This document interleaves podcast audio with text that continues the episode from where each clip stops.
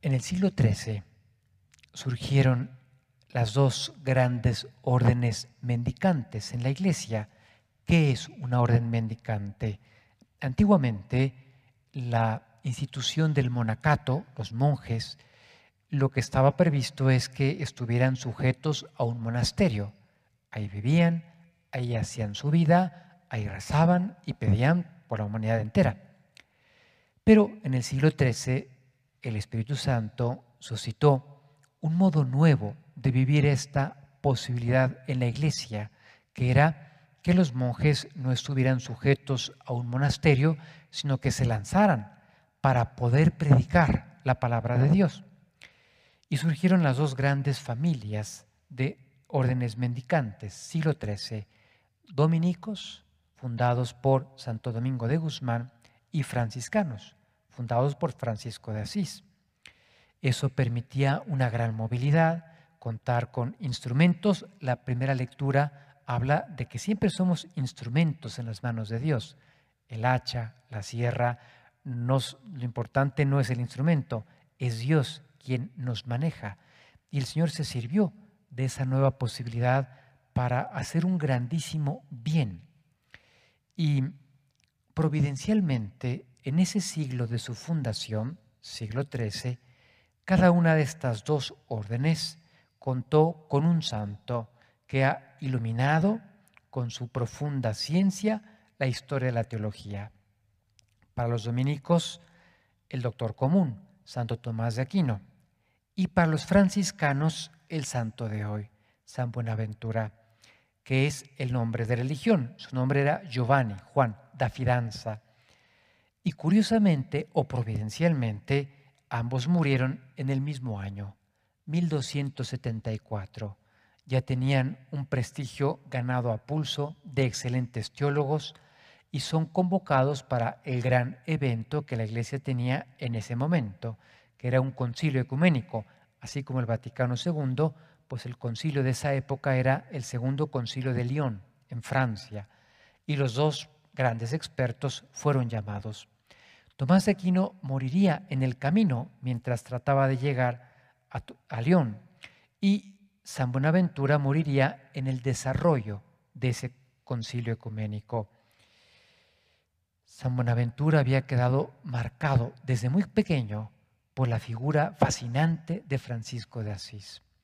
Siendo muy jovencillo, enfermó de gravedad. Su padre era médico y valorándolo, dijo, no hay nada que hacer.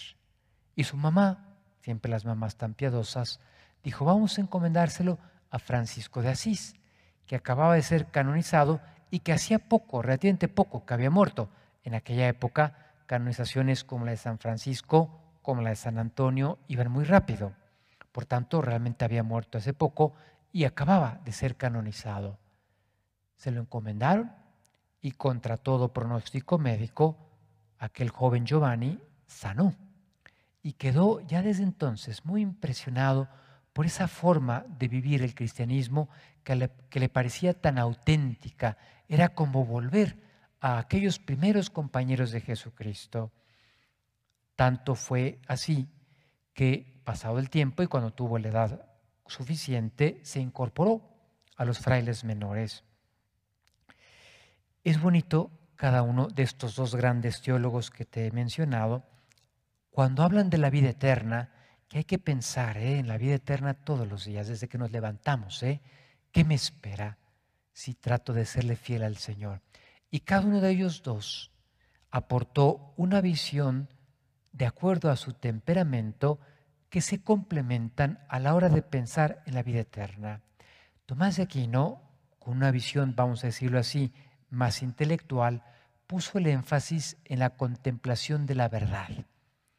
Cuando estemos en la eternidad, viendo a Dios, que es la misma verdad, entenderemos todo, todo se aclarará y eso nos hará profundamente felices.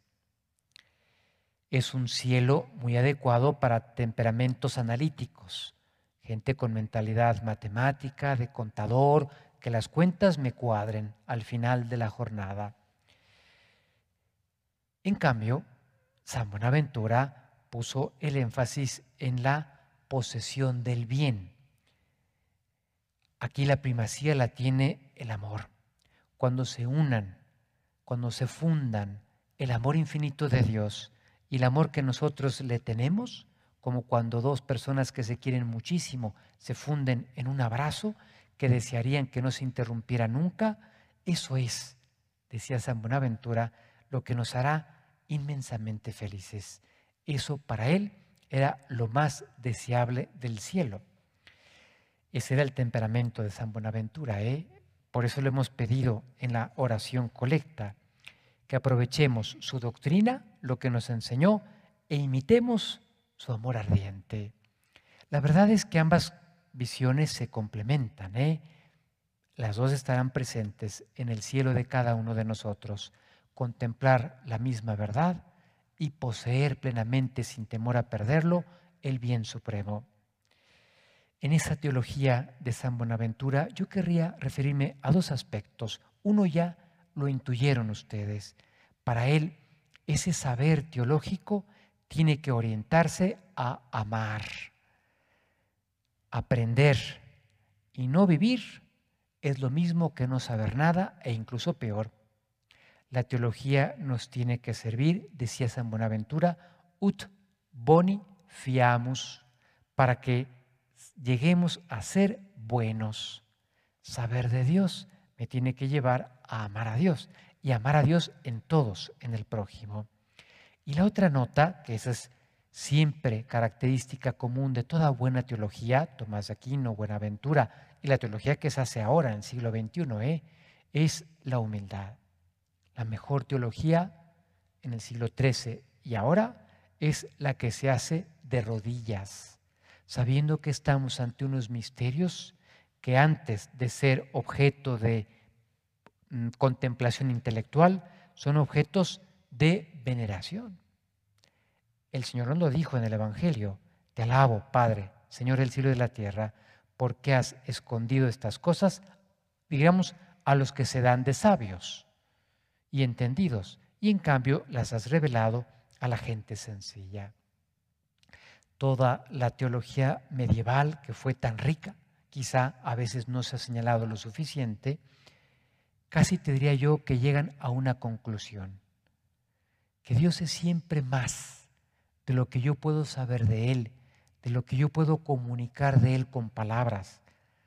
Y el momento, al momento que yo piense que ya sé lo suficiente, estamos perdidos, estamos perdidos. Segura, ese Dios que tienes en tu cabecita no es el Dios auténtico, que te desborda por todos lados.